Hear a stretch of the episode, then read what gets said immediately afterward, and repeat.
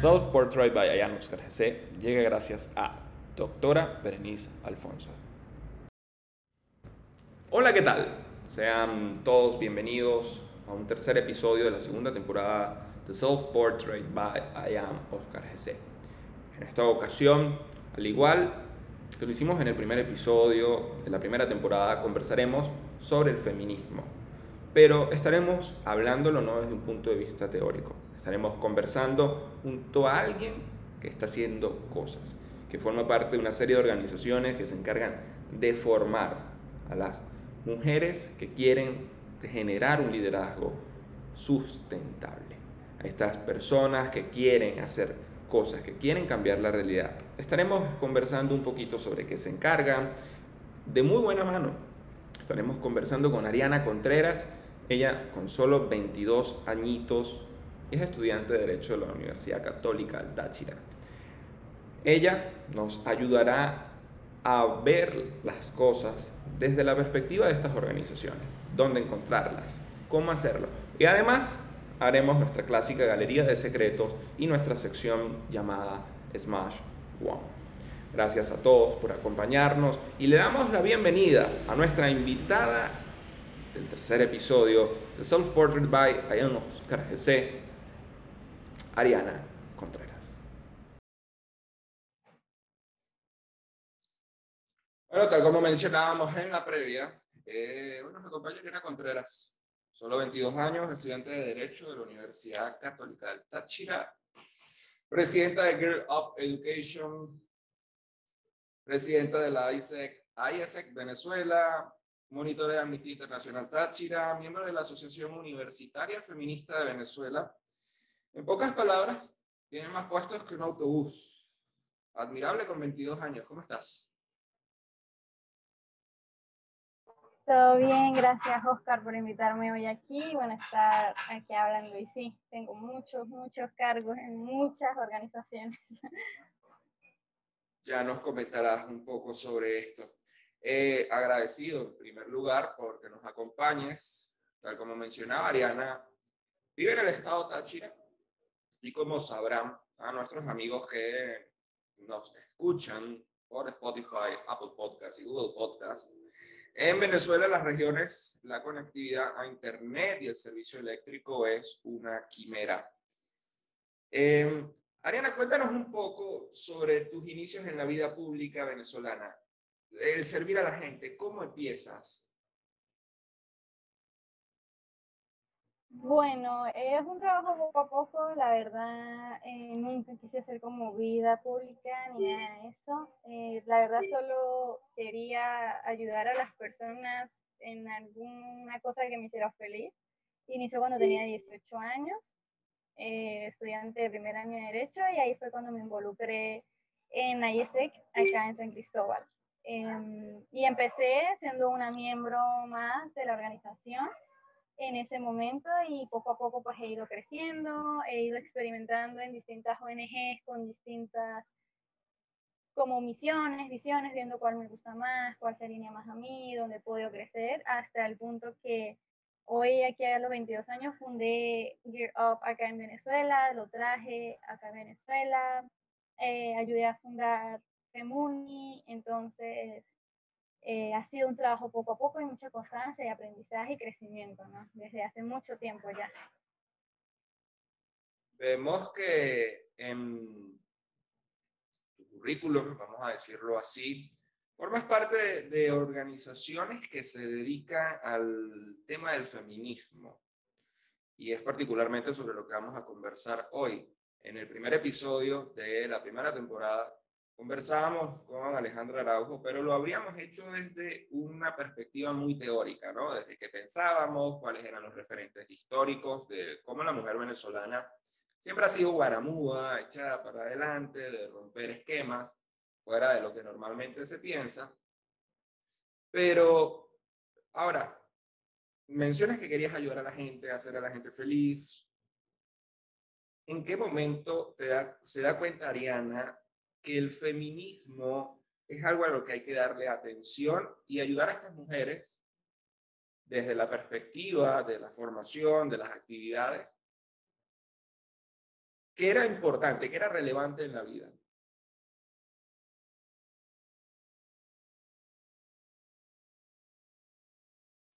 Ah, bueno, creo que con la pandemia del COVID-19, la verdad, yo antes no me movía mucho en los círculos feministas de Venezuela ni nada, sino simplemente me enfocaba mucho en el liderazgo y más que todo en los objetivos de desarrollo sostenible.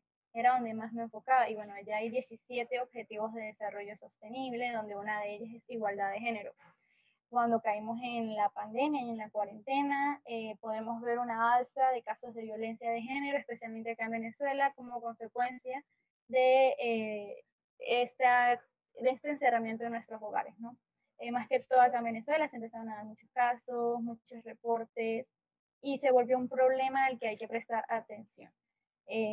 encerrada en mi casa, como todos nosotros, en un momento empecé a investigar empecé a, aprender más y a profundizar más en el tema del feminismo y incluso llegué a, allí fue cuando llegué a las capacitaciones de ONU Mujeres en tema de género. Y con eso pues en cierta forma aprendí sobre el tema del feminismo y con unas amigas, con personas que conocí en este medio de las organizaciones nos dimos cuenta de este problema de la de violencia de género acá en Venezuela y cómo era necesario crear algún movimiento o alguna especie de lugar donde las mujeres jóvenes pudiéramos hacer una lucha del feminismo de forma segura y de ahí nace FEMUNI, que es la Asociación Feminista Universitaria de Venezuela, en la cual pues soy directora de comunicaciones. Ya vamos a cumplir casi un año eh, y hemos hecho una labor a través de formaciones netamente feministas, que es la Universidad Feminista, que es la primera universidad enfocada únicamente en temas feministas de toda Latinoamérica, completamente virtual. Em, hemos tenido un alcance increíble no solo acá en Venezuela, sino también latinoamericano e incluso del mundo. Hemos, tenemos egresadas de distintos lugares de habla hispana en, Latino, en América y en Europa, en España, en Francia también tenemos egresadas. Eh, Ahora, estas organizaciones, ¿a qué se dedican específicamente? Cuéntanos qué hacen para ayudar a las mujeres. Bueno, eh, todas las organizaciones en las que trabajo actualmente se enfocan, en, se enfocan en desarrollar el potencial humano en su totalidad y el liderazgo, ¿no? Y un liderazgo sostenible. Y para que el liderazgo sea sostenible necesitamos pues igualdad de género e igualdad de oportunidades. Eh, de ahí nace pues toda esta cantidad de organizaciones donde formo parte. Por ejemplo, ISEC en San Cristóbal, en la cual soy presidenta actualmente, eh, busca la paz mundial y el completo desarrollo del potencial humano a través de eh, experiencias de liderazgo en ambientes retadores. Y nos permite una plataforma de igualdad de género e impacto increíblemente grande, no solo acá en Venezuela, sino que también podemos ir a impactar a, a comunidades vulnerables en todo el mundo. Entonces podemos realizar impactos, ser agentes de cambio en Colombia, en Brasil, en Francia, en Turquía, un ejemplo.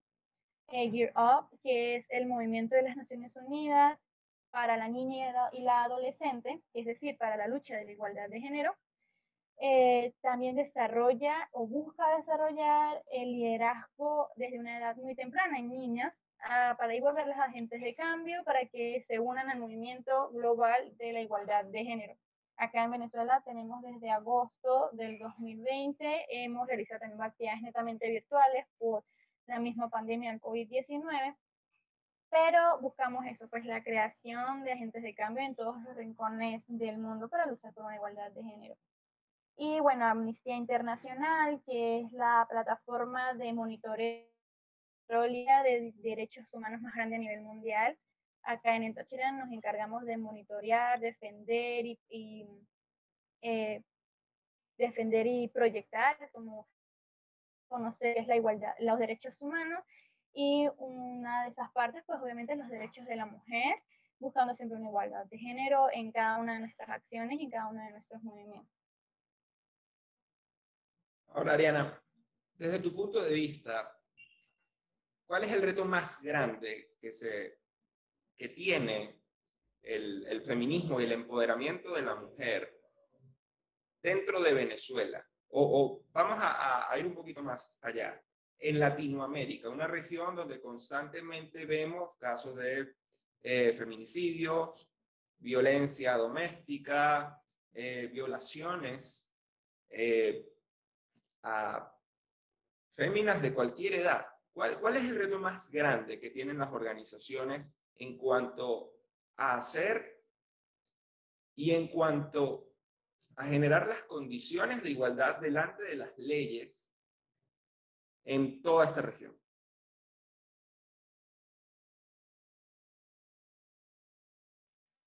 Bueno, eh, si pensamos en Latinoamérica o en Venezuela, en cualquiera de los dos, uno de los retos más grandes es la mentalidad patriarcal, porque un ejemplo fáctico es Venezuela, que si analizamos nuestro código jurídico, nuestras legislaciones, podemos notar incluso eh, programas de protección a la mujer, una igualdad completamente frente ante la ley, la cual no se ejerce, no se aplica.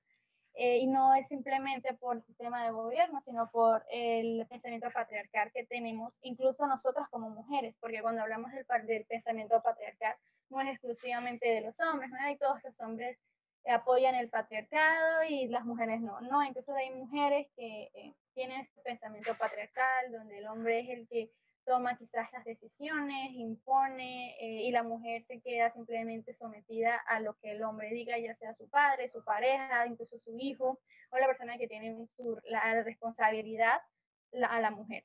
Entonces, la sociedad latinoamericana es una sociedad muy patriarcalista, eh, entonces es difícil para las feministas de cualquiera de las ramas del feminismo que hace presencia o vida o activismo acá en Latinoamérica enfrentarse contra eso, ¿no? Si vamos, por ejemplo, acá a Venezuela, el caso de Venezuela, eh, te puedo decir que yo en mi círculo privado, de mis amigas, de mis familiares, hay muy, muy pocas feministas, ¿no? Y de las feministas que hacemos una vida activa acá en Venezuela, somos 50, 60 mujeres que quizás estamos al frente de algo, alguna organización, algún movimiento, alguna campaña, alguna idea. Siempre somos las mismas, nos conocemos casi todas, nos apoyamos casi todas. Entonces, em, eso para mí es uno de los problemas más grandes, ¿no? Eh, porque hay, incluso en muchos países, incluyendo, como dije, Venezuela, en cuyas leyes presentan una igualdad de género, pero aún así no se aplica. Entonces, sí, eso es uno de los principales problemas, el más grande. Ya, y sí, bueno, mundialmente también se presentan situaciones donde el pensamiento patriarcal es lo que frena los avances. Pero poco a poco hemos ido eh, trabajando en esto, hemos ido eh, creando eh, una ideología, cambiando el pensamiento, sensibilizando, creando campañas y bueno, podemos decir que hay una pequeña luz al final del camino, ¿no? Tú mencionas algo fundamental y es el tema cultural. Lo mencionábamos en algún momento en el primer episodio y en otras cámaras de ese episodio de un tema de cómo esta región lastimosamente tiene esa visión del patriarcado, de que el hombre al final del día es el que tiene la razón absoluta y de que no se le da atención jurídica real a los casos de feminicidio, de violencia de género, de violaciones, delante de la ley muchas veces parece, tal como tú mencionas, no es un tema de gobierno, es un tema cultural. Y en Venezuela lo palpamos también muchísimo, em, hasta en las regiones donde es este tema de que la mujer es la que tiene que hacerle todo al hombre, de que el hombre simplemente se dedica a trabajar y la mujer se queda en la casa a cuidar a los chicos y a tener todo en orden, una visión bastante distorsionada de lo que es la igualdad real, en que la mujer, de hecho, es muy capaz en aspectos en los que los hombres no somos capaces. Y en muchos de los aspectos en los que los hombres somos capaces, las mujeres son más capaces que nosotros. Ahora, eh, supongamos que alguien ve este video, ¿no? Y esta persona, bueno, tenemos oyentes desde Alemania, Irlanda, Estados Unidos, México, Colombia. Em, quiere formar parte de esta red, de la universidad, de ayudar, de ser un, una comida, ser un foco dentro de su comunidad de liderazgo real y sostenible, tal como tú dices. ¿A dónde se tiene que referir? ¿Cuáles son las redes sociales de ustedes? ¿Dónde, ¿Qué significa la superación para ti? Bueno, eh, eh, muchas redes sociales por lo mismo, porque te siguen muchas cosas. Por ejemplo, ¿qué significa tu familia? Tiene muchísimas redes locales, nacionales, mundiales, internacionales. ¿Tu canción favorita? Acá en Venezuela, pues en Instagram es arroba amnistía. Bueno, regálanos un top 3. Pues la red de la cual soy y, y, y yo la, me comprometo a en la descripción del video entonces, arroba amnistía musicales. En cuanto a Gear Up, eh, está Bueno, ahorita estoy global de pop y de cosas porque de verdad mi playlist es y el súper de mi de todo. club de Gear Up acá en una de mis canciones favoritas de toda, toda, toda mi vida es arroba que soy adolescente es How to Save el de ISF es súper bella, nosotros manejamos es un Instagram nacional.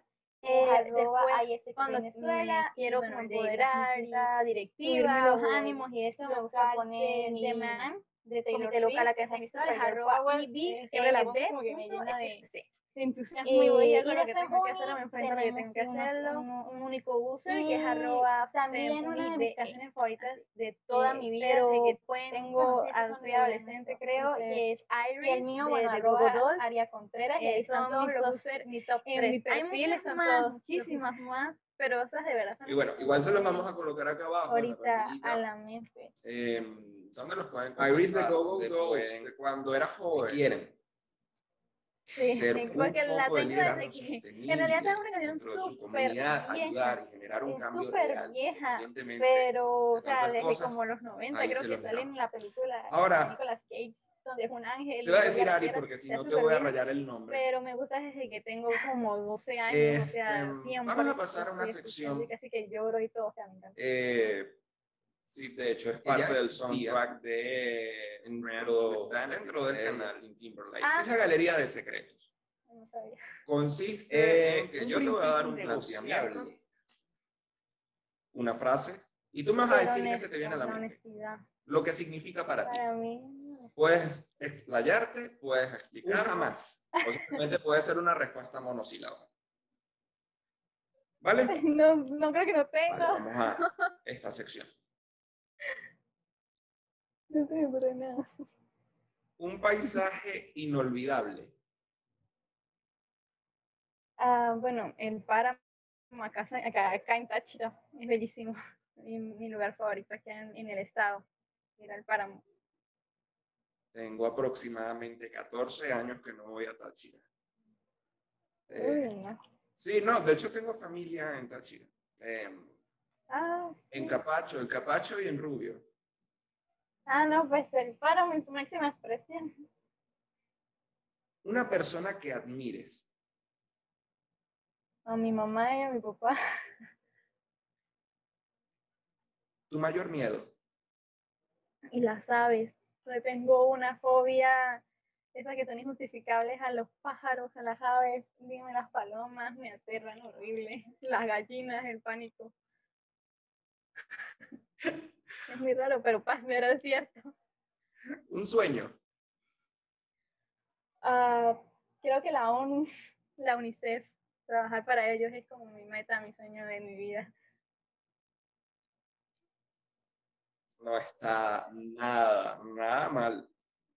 Es- me imagino que Dios mediante y el trabajo que realizas Ay, yo, va a rendir frutos y te veremos. Y después, bueno, me concedes una entrevista en tu oficina en Nueva York o si te envían a alguna zona rural, me invitas a hacer servicio comunitario. hacer Bueno, sí, servicio va. social y te entrevistamos de nuevo desde donde estés. Ari, ya terminamos acá con la galería de secretos. Ahora vamos a una sección que todos le hemos convertido en Facebook, Instagram, Twitter, que es Smash, Smash One. Smash One no es más que elimina uno.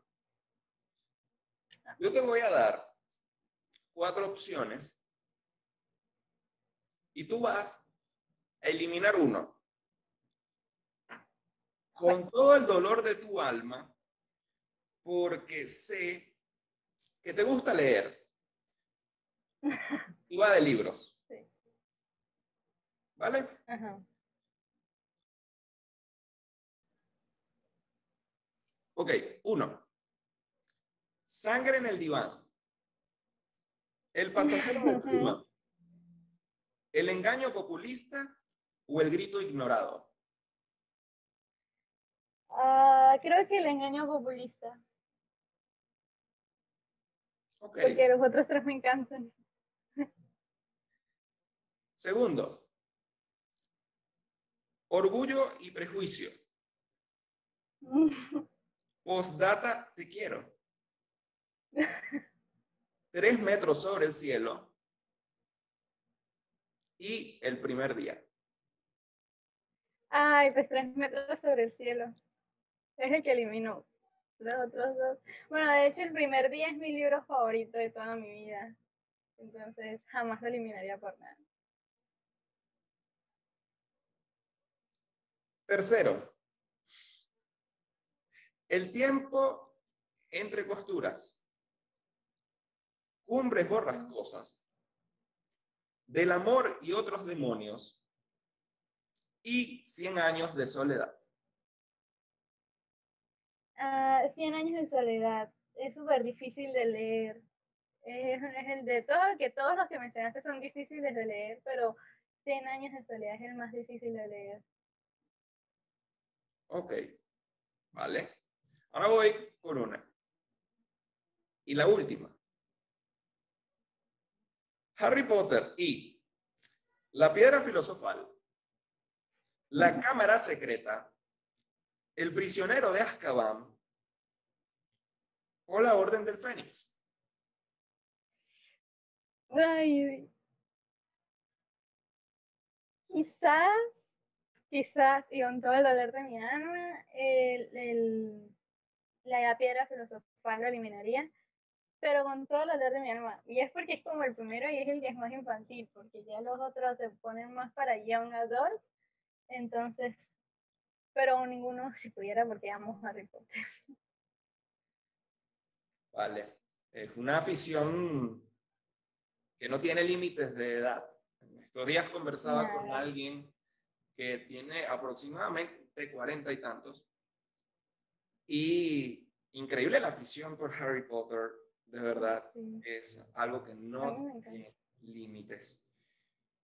A mí me encanta, me encanta desde toda la vida, siempre. Bueno, con esto hemos terminado Smash One y una vez más quiero darte las gracias por haber podido, que se dieron las condiciones, se alinearon los astros para respetar la conexión de internet, el sistema eléctrico, a ti por la disposición y el tiempo. Em, recuérdanos tu Instagram. Ah, mi Instagram es arroba Aria Contreras. No sé. ¿ok? De igual manera que previamente lo vamos a colocar acá abajo. Recuerden seguirnos a nosotros en arroba GC todos los miércoles a las 7 de la noche, hora del este de los Estados Unidos. Pueden encontrar nuevos episodios en YouTube, Google Podcast, Apple Podcast, Spotify, Anchor. Y sobre todas las cosas, suscríbanse, activen la campanita de notificaciones y se divertirán, la pasarán bastante bien. Muchas gracias.